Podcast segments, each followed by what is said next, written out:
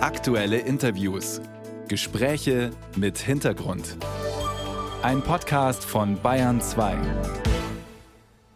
83 zu 77, das ist der Endstand des denkwürdigen Finals der Basketball-WM Deutschland gegen Serbien.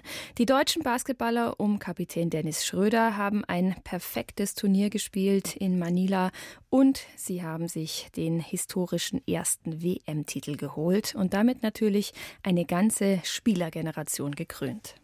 Bastian Werntaler ist Präsident des Bayerischen Basketballverbandes und offensichtlich hat er nicht allzu viel geschrien während dieses Finals, denn er kann noch Radiointerview geben. Hoffentlich. Guten Morgen, Herr Werntaler. Guten Morgen, Frau Eder.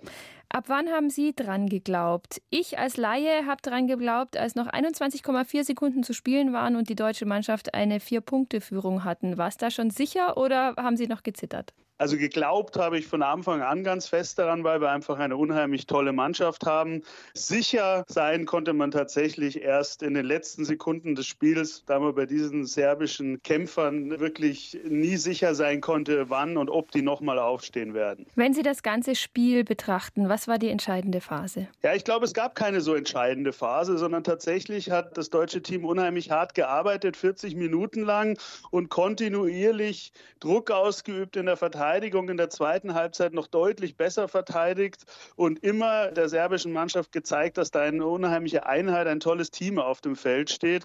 Und dadurch ist dieser Vorsprung eben immer um Punkt um Punkt größer geworden. Und es hat am Schluss auch die beste Mannschaft gewonnen.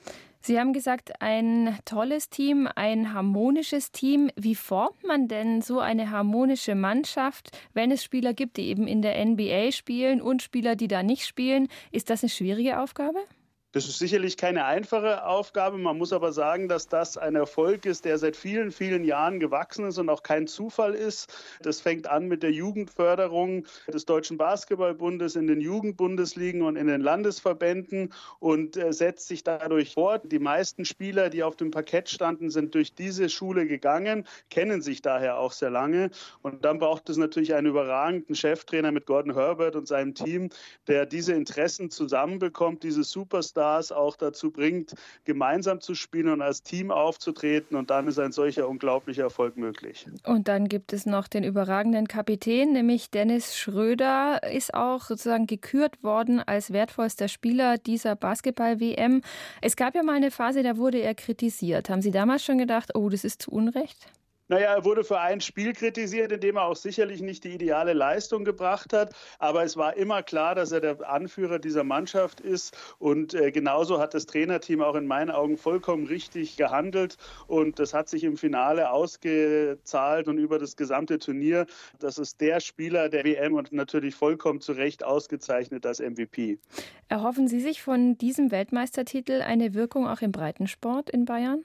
Ja, absolut. Das ist äh, natürlich enorm erfreulich. Wir hatten jetzt diese tolle Heimeuropameisterschaft, jetzt der Weltmeistertitel und nächstes Jahr ist die Mannschaft ja schon für die Olympischen Spiele in Paris fest qualifiziert, wo sicherlich auch wieder zumindest Medaillenhoffnungen bestehen. Dazu haben wir unseren äh, Frauenbereich. Die Frauen haben noch sehr, sehr gute Aussichten, sich ebenfalls zu qualifizieren für die Olympischen Spiele.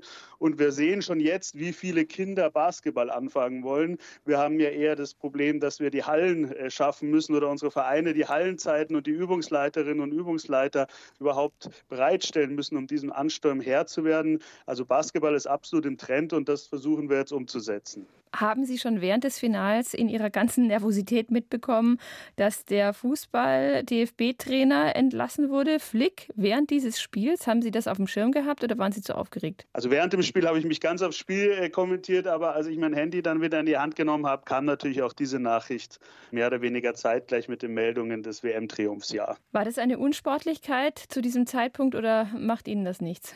Ach, ich glaube, auf sowas hat man einfach keinen Einfluss und der DFB hat sicherlich auch andere Probleme, um zu sehen, äh, wann jetzt die Basketballer genau ihr Finale spielen. Glücklich ist es sicherlich nicht, aber ich glaube, nichts kann die Aufmerksamkeit wegziehen von diesem tollen Triumph der Basketballnationalmannschaft. Was erwarten Sie von dieser Nationalmannschaft in den nächsten Jahren? Der Trainer hat ja einen langen Plan eigentlich mit den Männern.